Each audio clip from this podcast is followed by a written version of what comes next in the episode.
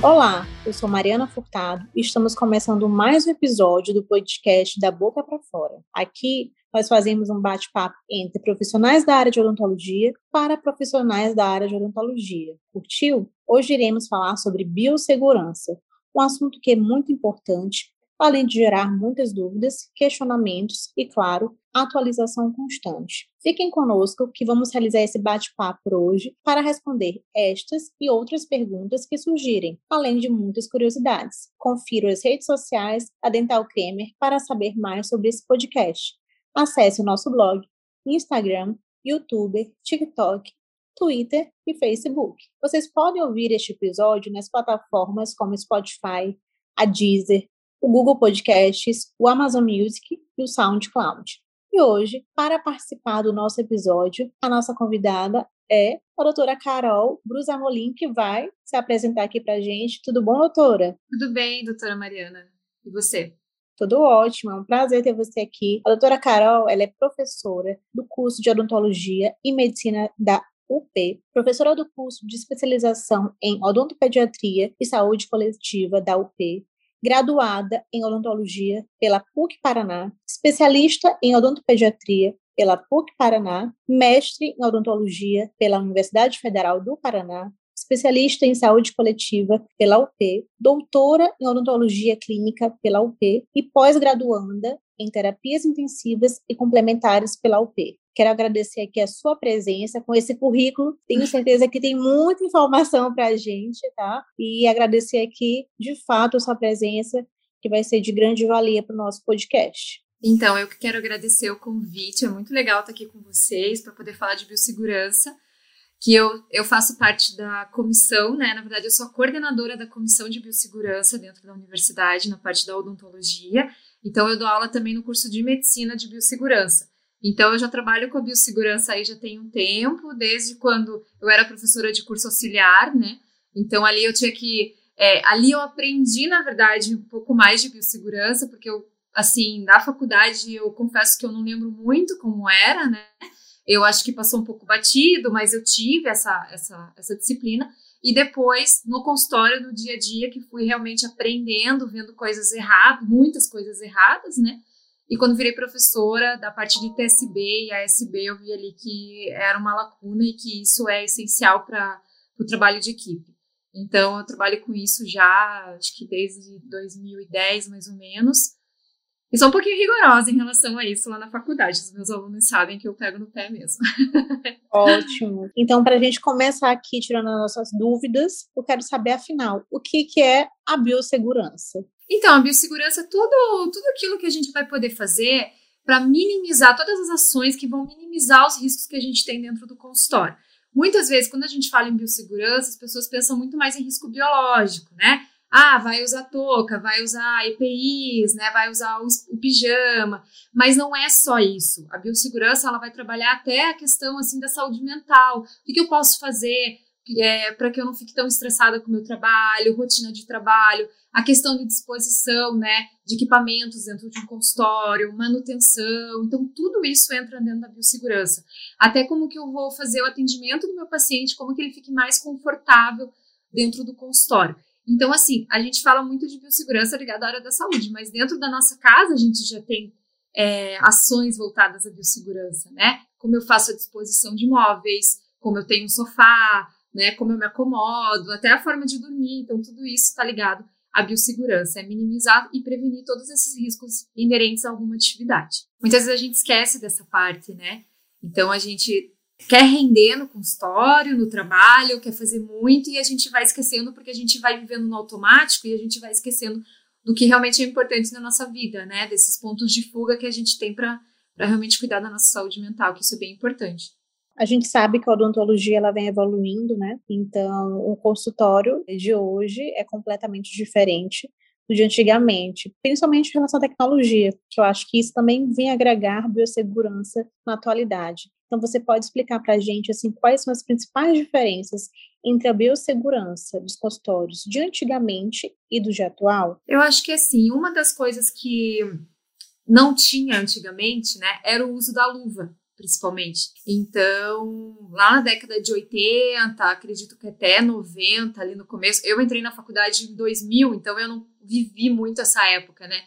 Mas não tinha, não era feito o uso da luva. E eu tive professores que não faziam uso da luva ainda, né? Então eu pude conviver em algum momento com isso. Então, com o aparecimento de várias doenças, né, especialmente o HIV, que foi a virada de chave ali nos anos 80 e 90 para mudar como que você tem que realmente é, atuar dentro do consultório junto com a biossegurança. Então foi ali que teve toda essa mudança, né? Então o uso dos EPIs, novos EPIs agregados à atividade do dentista, o uso da luva, a troca dessa luva, não só, né, é, usar a luva, mas trocar para o paciente, não fazer a lavagem da mão com a luva, né? Então essas mudanças mesmo. Eu acho que sim, por mais que a gente tenha uma, toda uma tecnologia, né, é, em relação ao consultório, algumas coisas elas vão continuar, né? É, a gente vai ter, talvez a gente tenha futuramente novos desinfetantes que sejam mais potentes contra alguns vírus, contra algumas bactérias, mas ainda nesse quesito é utilizado da mesma maneira, tá? Então acho que é mais nesse quesito mesmo da proteção do profissional que teve muito mais mudança do que é, na, nas ações gerais do consultório de limpeza, desinfecção, montagem de equipe, né? É, hoje, com o uso dos pijamas, é, é, importante que a gente faça esse uso, né? Então, roupa de consultório é roupa de trabalho de consultório, né? Não é a roupa que você vai sair, daí você vai no mercado, você vai fazer essas coisas, né? Então, é um hábito, você cria esse hábito. Hoje tem, assim, você pode fazer o pijama da cor que você quiser, do jeito que você quiser, né? Então, tem tudo isso. A gente que é mulher, a gente gosta, né? De fazer às vezes cor de rosa e tal. Eu sou da pediatria, então gosto de fazer colorido e tal. Então, tem como você estar seguro, é, bem vestido, confortável, porque também isso é uma outra coisa que você tem que pensar, o conforto que você quer, né? É, no atendimento. E uma coisa até, falando já dessa parte de risco ergonômico, né? Posso falar um pouco dos mochos, porque antigamente se atendia muito de pé. Então você tinha uma sobrecarga maior nas pernas, né, durante o trabalho, passava horas ali de pé atendendo. E hoje a gente tem uma infinidade de mochos, de opções, né? Que são ergonômicos, deixa a tua postura mais reta, né? Então, as celas, né? As celas, é, e eu já vi até mocho como se fosse uma bola de pilates, assim, né? Então, isso é uma grande mudança, essa parte ergonômica que hoje facilita com que você não tenha um desgaste físico tão grande, porque a nossa profissão ela é desgastante em relação a isso, né? Então, acho que essa mudança também foi bem, bem gritante e aí vem a questão da tecnologia que você falou, né? Então, a tendência é que isso mude cada vez mais, né? Só abre um parênteses no que você falou, até anotei aqui, a questão dos EPIs, que é o básico, e que, assim, eu já trabalhei em locais públicos onde eu via os homens sem a touca, porque acha que não tem um cabelo com a mulher e não precisa usar touca, né? sem perceber que a gente trabalha e libera tanto aerossol que vai estar tá no teu no cabelo e que você vai para casa enfim, então aquela transmissão de doenças é enorme. Então, muitas pessoas que deixam de usar o EPI achando que não há necessidade, né? Principalmente os homens, eu já percebi, né? A questão também das luvas, né? Que, como você falou, foi um dos primeiros EPIs a serem utilizados, né? É, muita gente que faz cirurgia sem uma luva cirúrgica, uma luva estéreo, usa luva de procedimento. Então, de fato, essas informações que a gente está adquirindo hoje com você, elas são fundamentais a gente tem que seguir a risca, porque senão a gente vai estar tá prejudicando tanto a si mesmo como profissional, quanto os pacientes e entre os pacientes, né? A questão da infecção cruzada, enfim, se a gente não tivesse controle a nível de EPIs, a nível de desinfecção de superfície, a nível de tudo, né? Os cuidados básicos, uhum. né? Dentro do nosso consultório. Então, de fato, é muito importante.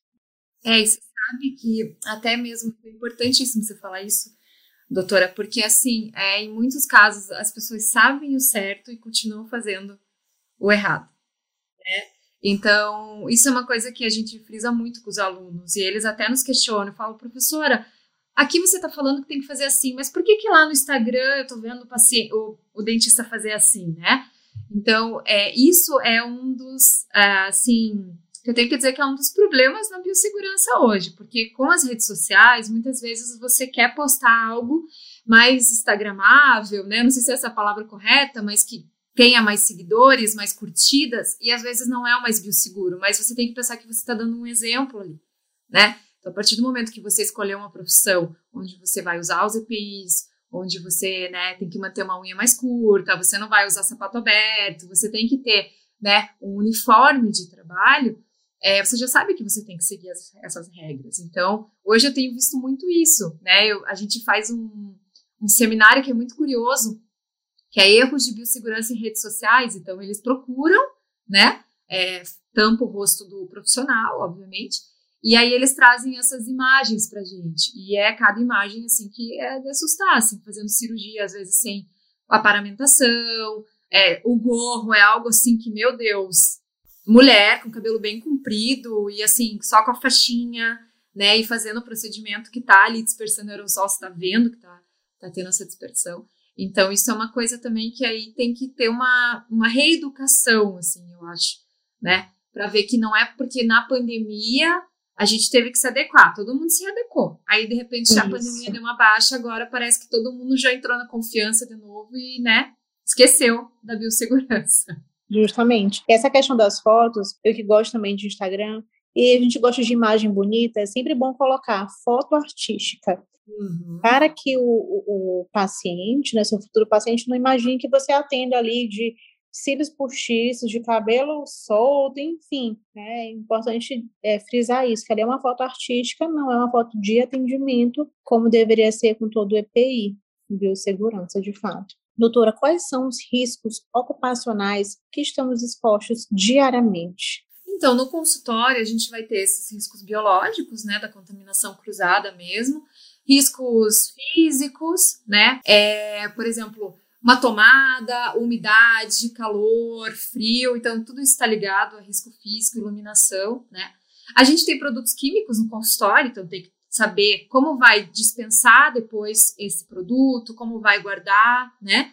Então a gente não vai jogar um, um líquido de revelador, que ainda né, tem consultórios que, que usam ainda a revelação manual, a gente não vai jogar na pia, então a gente vai descartar isso com uma coleta seletiva de, de lixo tóxico, né? E aí a gente tem os riscos ergonômicos, a gente tem os acidentais, né? Tava quase esquecendo, que é a questão de perfuro cortante, então por isso do uso dos EPIs adequado, porque infelizmente às vezes acontece da gente se perfurar, da gente ter algum acidente de trabalho, né? E os riscos ergonômicos, que daí é, é algo que tem que pensar, que é realmente a questão da sobrecarga de trabalho, de posição de trabalho, de como você está sentado no mocho, da roupa que você está usando, que você vai trabalhar com salto, né? É, eu até falo assim, não, não é que não pode usar salto. Tem mulheres que usam salto se adaptam muito melhor. Se colocar um tênis, ela vai ter dor na perna, né? Porque já está acostumada. Não tem problema, sendo um sapato fechado, tá tudo certo, né? Mas a posição de trabalho nossa, muitas vezes a gente fica com as costas arcadas, o paciente não está adequado na cadeira, né? Então a gente vai ter uma sobrecarga no nosso corpo. E o que, que é importante? A gente fazer exercício físico, a gente fortalecer, a gente fazer não importa qual seja. E aí vem a questão do risco da parte de saúde mental mesmo, né? A parte emocional, que com certeza aí com a pandemia deu uma pegada em todo mundo, que não teve como escapar pela questão desde a, o meu consultório está fechado e agora o que, que eu faço? Eu preciso sustentar minha família, até a parte do meu Deus, agora eu tenho que voltar, será que é seguro, será que não é? Então, essa parte do, de risco mental é algo que, que a gente tem que trabalhar diariamente também ou seja, trabalhar o nosso corpo, a nossa mente, o nosso espaço, o nosso ambiente, o nosso paciente, para que tudo corra da melhor forma possível, né? Sim, que você se sinta bem, né, naquele espaço de trabalho, né? Isso é importante, porque se o teu espaço de trabalho é um lugar agradável para você, você vai com prazer, você vai fazer as coisas diferentes, né? É. E aquilo que a gente estava comentando sobre a tecnologia, quando você falou do aparelho de raio-x, os agentes químicos que servem para fazer a revelação e fixação, né, das tomadas radiográficas, das imagens, a gente vê como é que a evolução da tecnologia favoreceu a questão da biossegurança, porque hoje em dia já com a radiografia digital, né, que a gente usa o sensor, já tem uma imagem rápida, sem precisar utilizar tantos filmes e descartar, né? A gente tem ali um arquivo digital, menos lixo hum. para o mundo, menos agentes químicos. Então, como é que é importante também o acesso da tecnologia em relação à biossegurança e menos lixo no nosso mundo.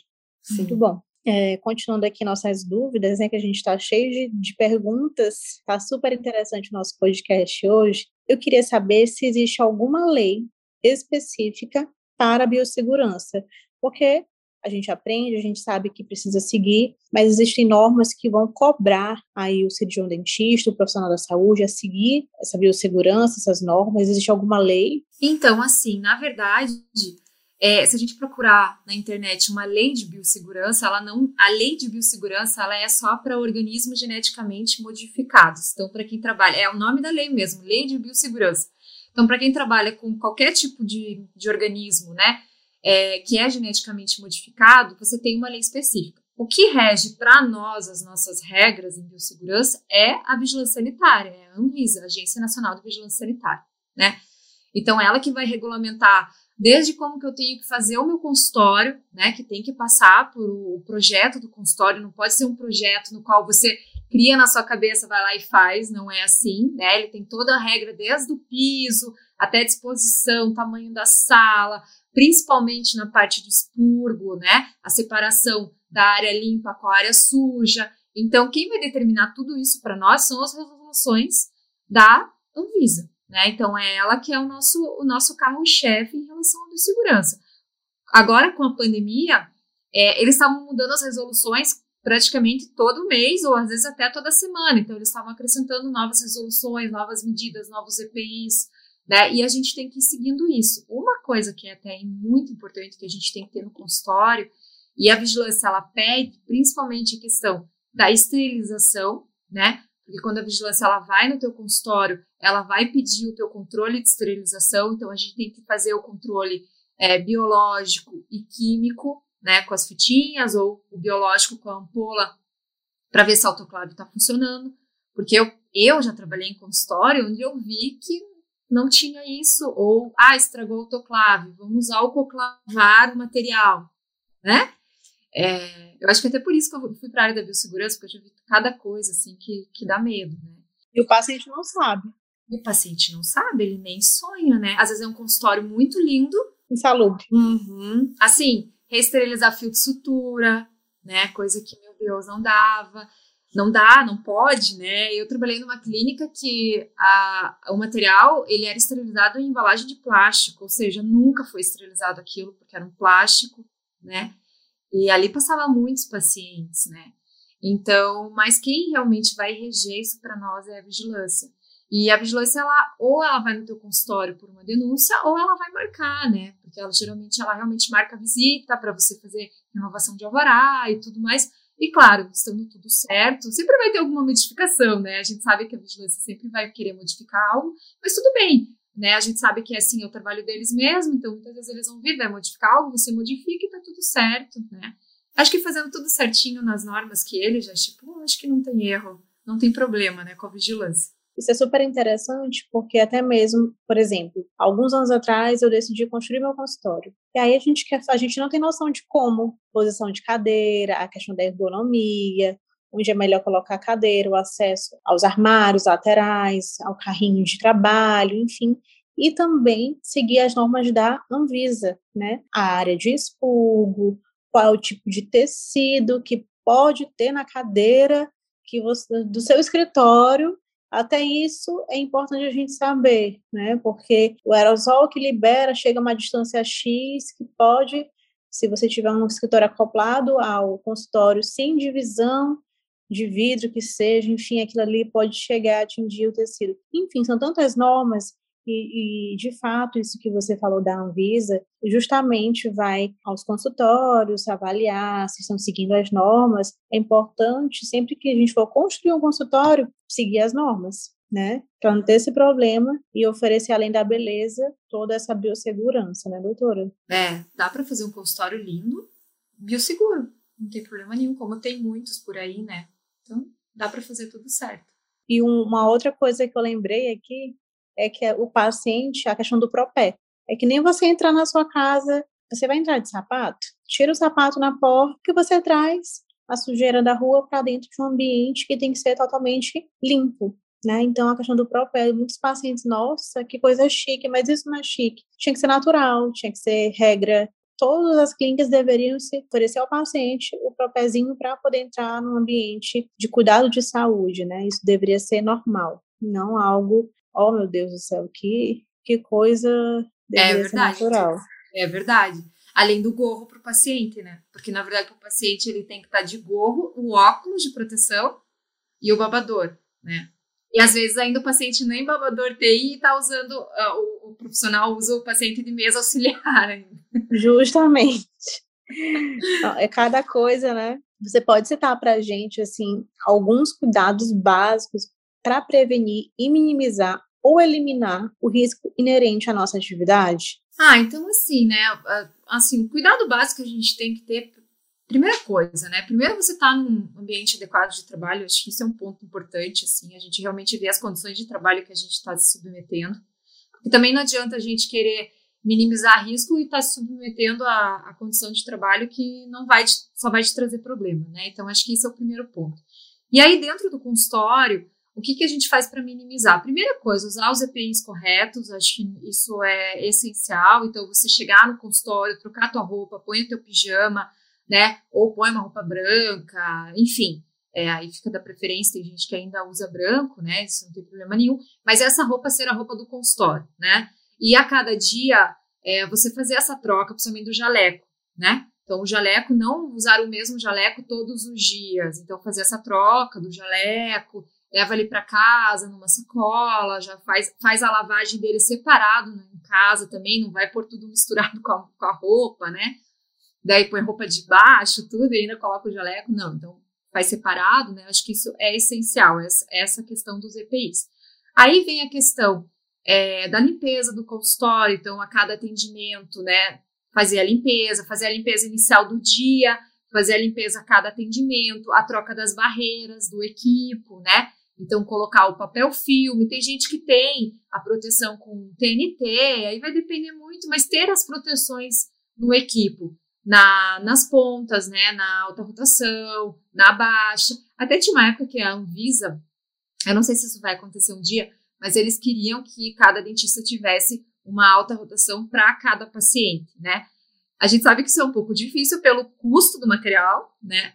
Então, assim, pôr uma proteção, um saco de geladinho, né? Pôr uma proteção, porque você vai estar tá usando aquilo direto com vários, você pode ter uma, duas, né? sempre tem que ter duas pelo menos, porque se estragar uma, a outra compensa, né? Então, isso a gente tem que ter mesmo. É, até para não gerar estresse, né? Porque você tem que parar o consultório uma semana, 15 dias por causa uma alta, né? Não dá, né? É, então, ter esses cuidados com as barreiras mesmo, essa limpeza, essa desinfecção prévia do equipo, então usar desinfetantes de alto nível.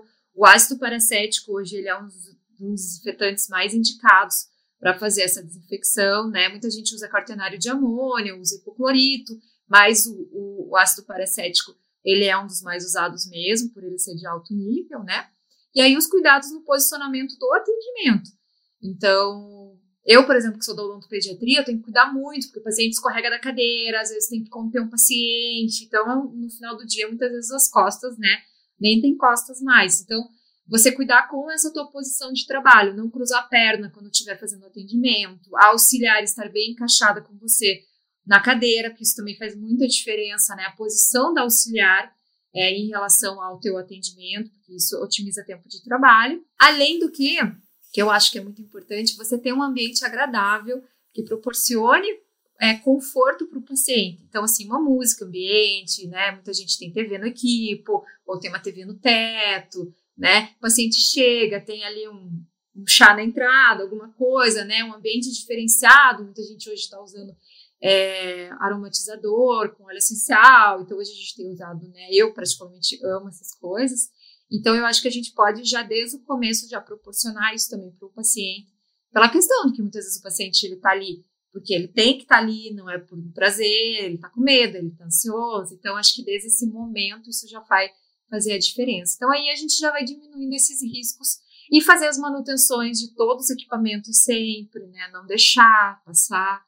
E eu acho que daí você tem um ambiente de trabalho adequado, vai ter alguma geração de estresse, de, ah, normal, todo trabalho gera estresse em algum momento, né? Isso é normal. Até precisa disso, porque senão a nossa vida seria até muito monótona. Mas se a gente puder minimizar com essas, com essas ações, já fica um ambiente de trabalho mais adequado. Ótimo. E assim, é, em relação aos níveis de segurança, existe alguma classificação sobre isso? Então, a gente tem uma classificação de quatro níveis de biossegurança. Então, a gente tem o primeiro nível, que ele não, é, se você tiver contato com algum microorganismo, ele não provoca doença em humanos, né? Então, geralmente mais para animais. A gente tem o nível 2, que já tem um potencial risco. Então, por exemplo, é, o vírus do sarampo, salmonela, raiva, hepatite, mas geralmente a gente tem uma imunização contra esses vírus e também como você vai pegar isso, né? Você vai adquirir essa doença, não é tão simples assim. A gente tem o nível 3 e o nível 4, que são os níveis mais complexos, né? Por quê? Porque eles têm um possível, é, eles têm um potencial de ser letal.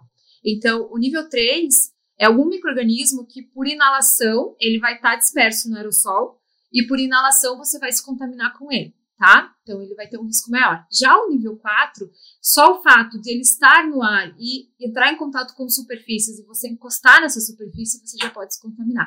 Que é o que aconteceu com o Covid, né? Com o vírus da SARS-CoV-2 agora. Então, ai, cuidado com a bancada. Né? Muita gente não sabe de onde pegou asas, encostou numa mesa, o vírus estava ali ainda ativo, né, vivo, encostou no rosto e acabou se contaminando. Né? Então, a gente tem esses quatro níveis de biossegurança. Sim, e até lembrando aqui, me, me recordou a questão das vacinas, né? Os profissionais de saúde, eles precisam estar imunes, se imunizarem, se protegerem, porque a gente lida com seres humanos que têm diversas doenças aí, então, como a gente também trabalha com a questão do aerossol, essa disseminação, essa propagação, ela é muito mais fácil, né? Então, o profissional de saúde está em dia com as suas vacinas, para se proteger, né? Uhum. Contra qualquer doença, também eu lembrei disso. E a questão também, já vi alguns profissionais tendo receio, medo de fazer alguma cirurgia, algum procedimento que a gente utiliza ali é, material perfurocortante, que vai ter manipulação, vai ter sangramento, né? Em pacientes com HIV soropositivos, por exemplo, né? Então, alguns profissionais com receio por conta de ser um vírus muito perigoso, né? De atender aquele paciente. Então, a questão do EPI vem justamente para isso, né? A gente se protege e protege é, o nosso paciente também. Não é isso, doutora? Sim, é muito bom você ter falado disso, porque a gente tem que ter as vacinas, isso é bem importante mesmo. Além do que, até do HIV, a hepatite, muitas vezes o paciente não sabe que tem.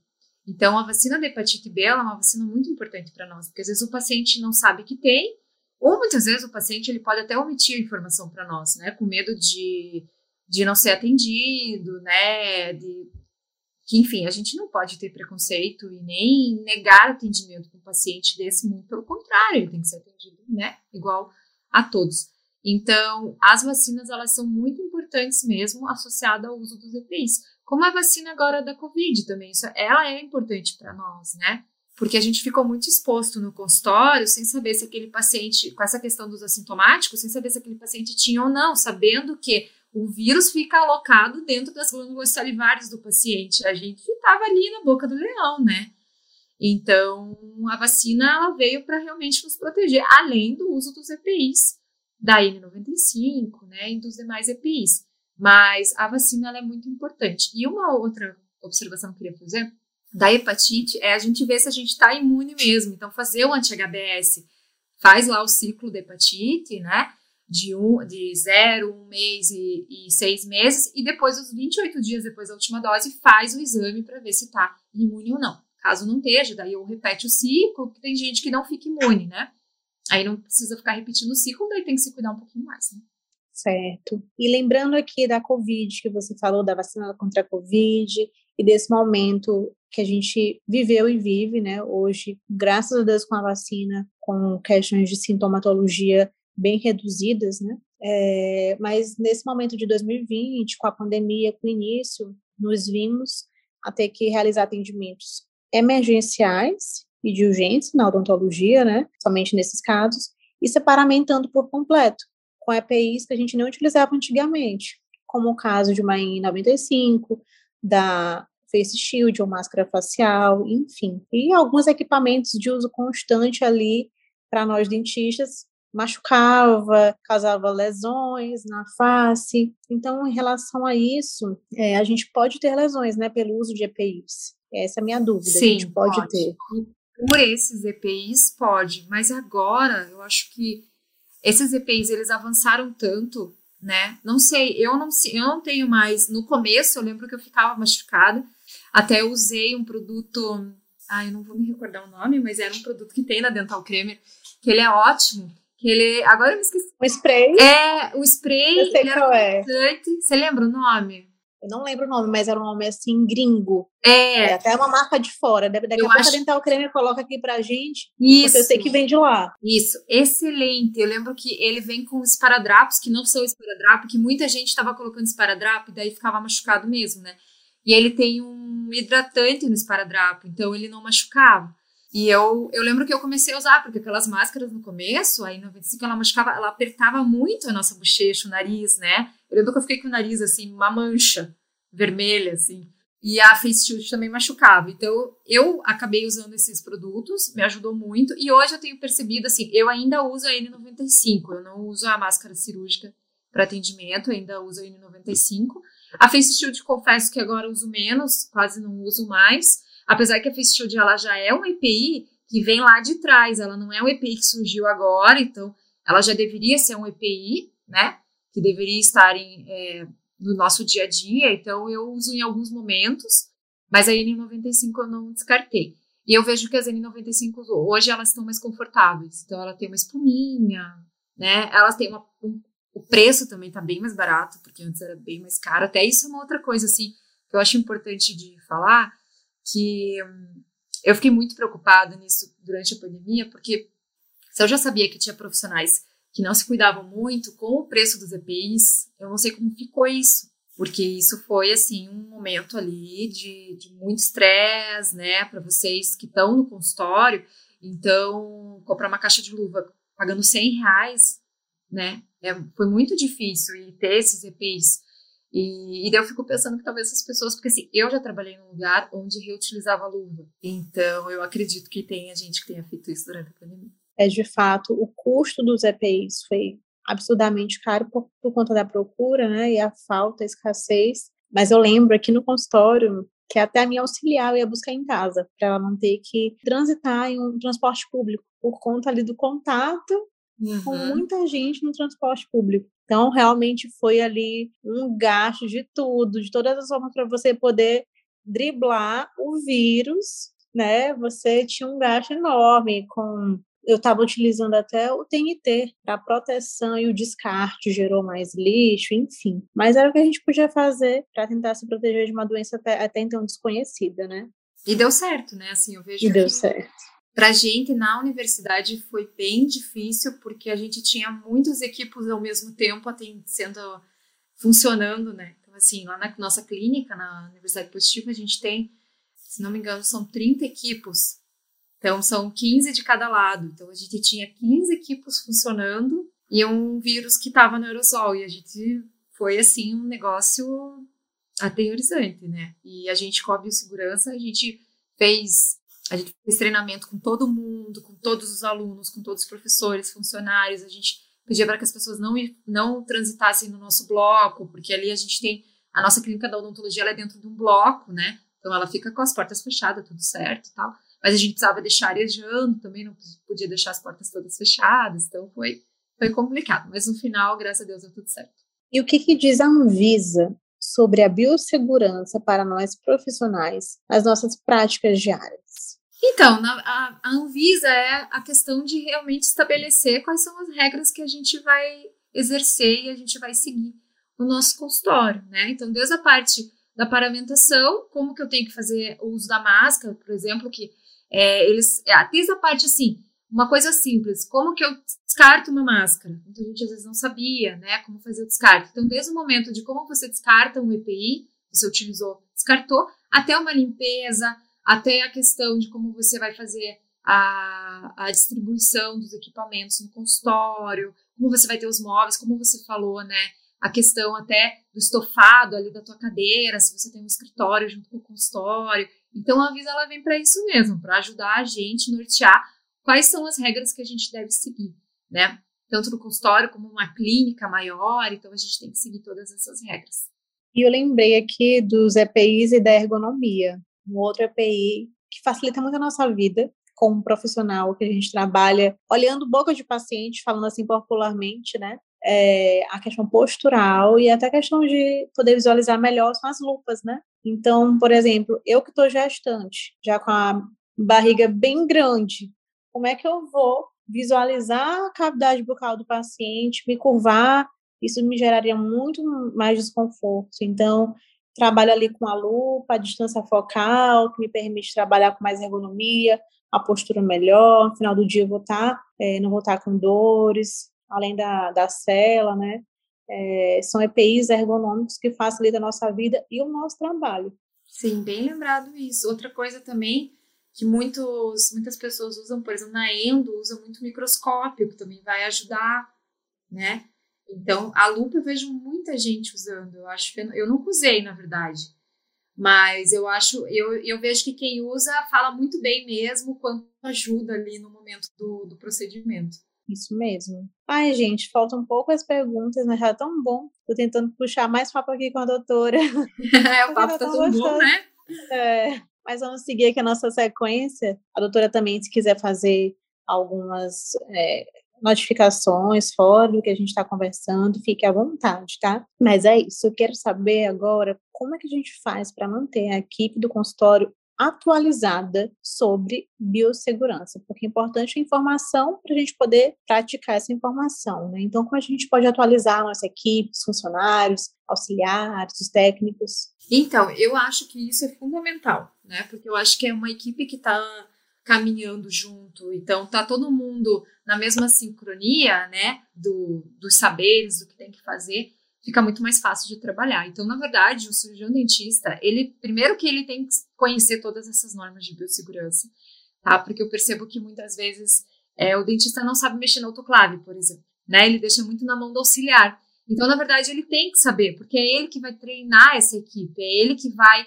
coordenar, ele que vai até fiscalizar essa equipe. Se auxiliar ela não está da forma correta, ele tem que realmente falar, né? Ele tem que chamar atenção, esse é o papel porque quando a vigilância vem, não vai cair algo sobre o colo da, da auxiliar, vai cair sobre o responsável técnico da clínica, né? Então, eu acho que isso é um ponto bem importante. Exigir que realmente, porque tem que ter, auxiliar tem que ter o curso de auxiliar, a TSB ela tem que ter o curso, né? O TSB, o TSB, eles têm que ter o curso, saber o que, que eles podem e não podem fazer no consultório, porque o auxiliar ele não pode fazer nada dentro da boca do paciente.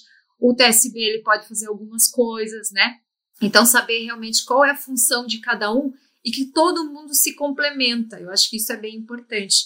Cada um se complementa dentro da sua função e aí consegue ter um ambiente de trabalho onde otimiza tempo, onde tem uma harmonia. Então, acho que isso são pontos relevantes. E quando tem qualquer questão nova da Anvisa, né, qualquer resolução, é conversar com a equipe, né? Calibrar de novo essa equipe, capacitar para que realmente eles entendam da importância e o porquê que tem que ser feito tal, tal coisa, né? Seguir essas regras. Então, acho que isso é um ponto bem importante. Ótimo. É, a gente que viveu, voltando a falar sobre a Covid, né? A gente que viveu aí uns dois anos bem intensos da, da pandemia, ainda sem a vacina, a questão de vacinação, a gente teve que se moldar a nível hospitalar, bem dizer, a questão de EPIs, né? Se paramentar por completo, e aí vem a questão dos scrubs que a gente estava falando anteriormente, que eram roupas cirúrgicas utilizadas somente ah, em momentos cirúrgicos, seja uma extração, implante, dentário, enfim. E a gente teve que a, a, é, adequar essa roupa para o uso constante em consultório. E aí eu, como profissional, que antigamente só usava mesmo o scrub para realizar cirurgia, adquiri e aderi a essa moda do scrub no meu dia a dia, de fato. Eu, assim, até, eu criei uma marca de scrubs Ai, em relação sim. a isso.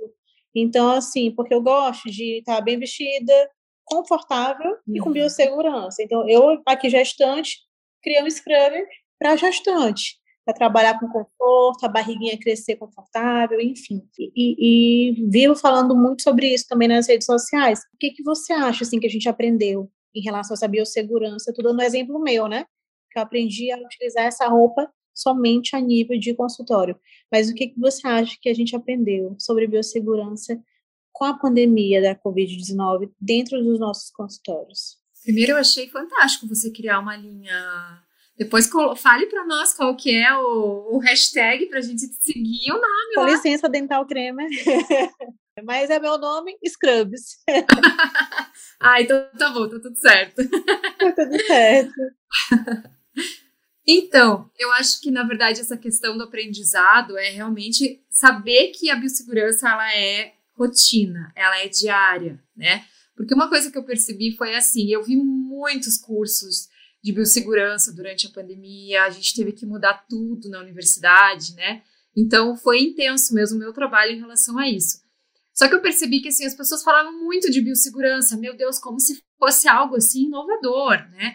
Então fizeram um vídeo mostrando, colocando corante na alta rotação, o quanto dispersa. Legal, fantástico, acho muito legal isso. Mas assim, desde que a gente entra na faculdade, a gente já sabe que a nossa profissão é assim, né? Então isso foi uma coisa que me chamou muita atenção, né? E assim, o que eu levo de aprendizado, e eu sempre falo para as pessoas, é que se cuide, use o pijama, não tenha medo, né? Como você falou, ah, eu criei uma linha de pijama, olha que legal, as pessoas se inovaram, se adaptaram, né? Trouxeram coisas novas. Então, é, use o pijama, use o sapato correto, cuide do teu paciente, né? Eu acho que até para gente que é dentista foi mais fácil se adaptar com os EPIs do que os médicos, porque no hospital eu trabalhei um ano numa UTI, onde eles, quem usava o gorro, por exemplo, era gente da equipe odontológica, então eles não usavam gorro, né? E de repente eles se viram ali numa situação onde eles usavam até fralda, porque eles não podiam se desparamentar, porque era o momento mais crítico, né? De se contaminar com Covid. Então eu acho que a lição é realmente saber que tem que continuar. Não adianta, não é porque parou, diminuiu os casos, que a gente pode é, confiar em algo que a gente não sabe como que vai ser, né? E eu vejo que agora as pessoas deram uma relaxada de volta, assim, voltou ao que era antes, né? Então, meu conselho é usem biossegurança para a vida de vocês no consultório. Isso é, é, é hábito. Ai, não tô, não tô à vontade procura um, um, pijama que fique legal, que você goste de usar. Eu tenho uma colega, eu gosto muito de citar ela. Não sei se ela vai ouvir esse podcast, mas se ela ouvir, ela vai se reconhecer, acho. Isso. Ela é odontopediatra, professora também. E quando veio a pandemia, a gente se questionou muito sobre a pediatria, né? Ah, a gente usa geleco colorido, como é que o paciente vai aderir a um manejo, vai reconhecer a gente com face shield, com, né? Vai ser super difícil, enfim. Aí veio o festival de colorida, as máscaras, eu mesmo uso uma máscara, uma N95 toda colorida e tal. E, e ela, eu, ela é para mim um dos maiores exemplos, porque ela já usava antes o pijama, então ela fez o pijama colorido, ela tem vários pijamas, a meia é da, do, da logo lá dela, né, do personagem. Ela usa a, o avental, ela tinha vários aventais descartáveis, todos de personagem, face shield, a máscara, o óculos e ela conseguia atender tão bem quanto, né? Se adaptou, né? É, porque não era assim, só, não é questão da minha vestimenta, é questão de como eu falo com a criança, é questão de como eu vou atender, como que eu vou conversar, como que eu vou fazer o manejo. É tudo isso, né? Então, a biossegurança não precisa ter medo de usá-la. A gente tem que realmente entender que ela é para vida, é preciso, não, não tem não tem como escapar. Quem é dentista, quem vive na área da odontologia, até a ROF, né? que é uma, uma área que talvez não tenha essa dispersão de aerossol, né? Não, não é muito a minha área, mas mesmo assim a gente tem que usar os EPIs da mesma forma, né? É isso, porque também se trabalha com pérfuros cortantes, né, na, na, questão da harmonização, então tem que ter todo esse cuidado com o manejo do paciente. E é a gente esperar realmente a consciência de cada um, de cada profissional, como profissional da saúde, que é, que deve levar a saúde, que deve difundir saúde, e de ter uma lição, né, nessa pandemia, acho que foi mais uma lição para a gente, de que a gente não conhece todas as doenças, a gente não sabe o que está por vir, o que, que pode, e é questão da prevenção, se prevenir é a melhor forma, se proteger é a melhor forma para a gente poder alcançar essa prevenção, né, por nós, pelos nossos familiares, pelos nossos pacientes. É, acho que é isso. Nosso papo foi muito bom. Queria sugar mais a doutora Carol.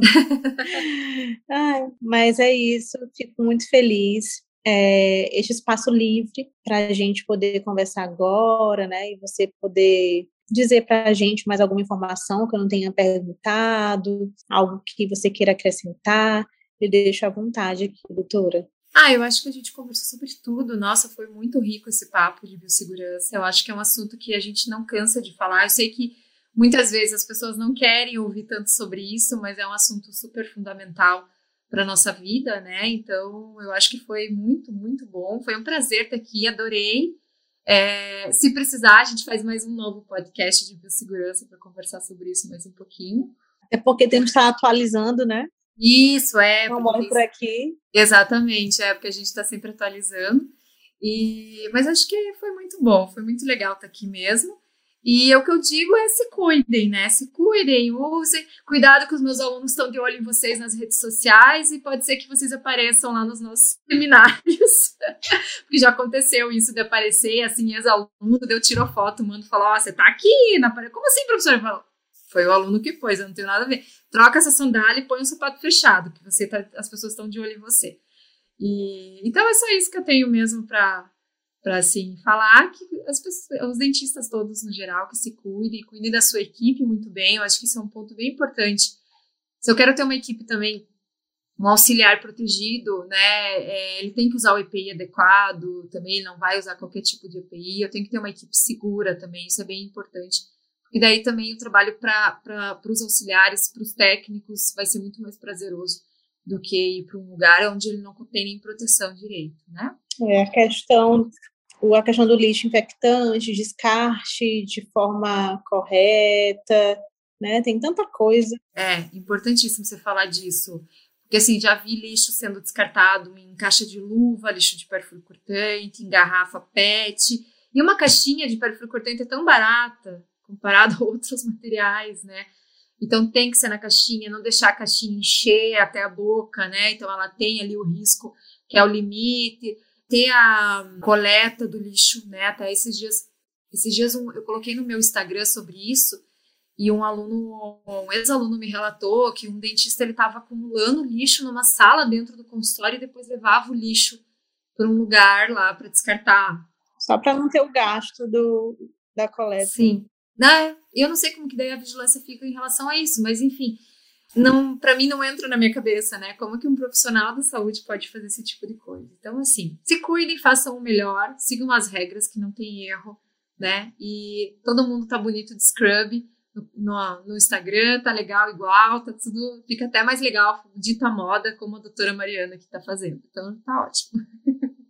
Ai, gente, obrigada pela sua presença, doutora Carol Brusamolin, contribuindo com as suas experiências para este episódio do podcast da Boca para Fora da Dental Creme. Então, gente, todos vocês acessem as nossas redes sociais da Dental Creme para saber mais sobre o podcast e futuros episódios, tá? Eu queria só, antes de encerrar, que a doutora deixasse o seu arroba no Instagram. Então, meu arroba é carol d underline brusa, com Z, Antes até era a doutora Carol, daí eu acabei mudando, fiz umas modificações, mas é arroba Carol de underline brusa. Muito obrigada por ter participado, foi um prazer estar aqui com vocês. Obrigada, doutora. Não se esqueçam de maratonar os episódios anteriores também, que a gente tem vários assuntos interessantes. E esse assunto não termina por aqui. Esperamos vocês lá nas nossas redes sociais. Compartilhe esse episódio com algum amigo amiga. Um grande abraço e até a próxima. Aproveitem!